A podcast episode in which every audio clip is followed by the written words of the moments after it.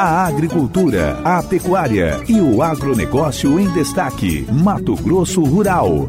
A Associação de Produtores de Soja em Mato Grosso iniciou ontem o movimento estradeiro pela BR-163.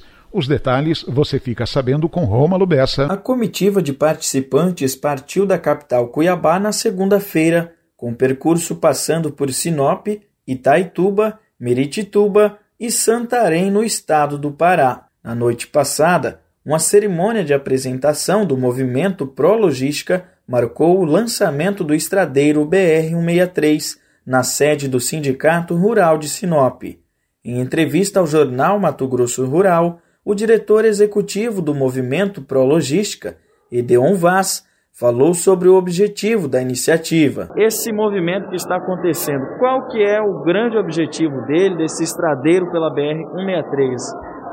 O estradeiro ele é uma ferramenta que nós usamos no movimento para logística para avaliar a situação das rodovias e dos portos para o escoamento da produção, nesse caso da safra 21-22.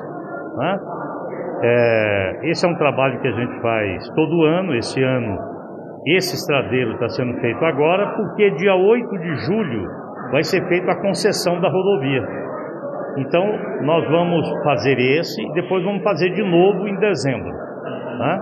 Então, a gente faz duas vezes por ano, pelo menos, esse estradeiro aqui da BR-63, mas nós fazemos também da 174, da 364, da 158. Então, a gente procura percorrer esses corredores logísticos, onde nós temos a maior concentração da, do escoamento de safra, para avaliar e cobrar do governo, que sugere um relatório, e daí a gente cobra do governo as ações necessárias para manutenção e para melhoria desse corredor. E nessa comitiva toda, nesse movimento, além dos produtores, também algumas autoridades foram convidadas, né? É, nesse movimento nós temos o superintendente do DENIT de Mato Grosso, o superintendente do DENIT do Pará, que irá nos acompanhar também até Santarém. Beleza, então deixar aí uma mensagem final de que não apenas rodovias, mas o movimento também estuda e abrange é, todo o canal de, de escoamento da soja de Mato Grosso. O movimento Prologística ele trabalha com as rodovias, ferrovias, hidrovias e portos. Portos que não estão aqui no Mato Grosso, estão na maioria no Pará.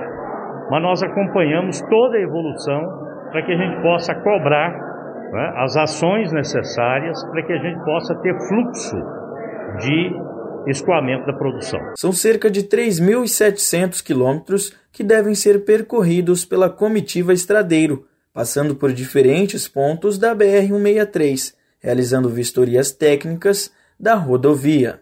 De Sorriso, Rômulo Bessa para o jornal Mato Grosso Rural. A hora e a vez do campo. Mato Grosso Rural.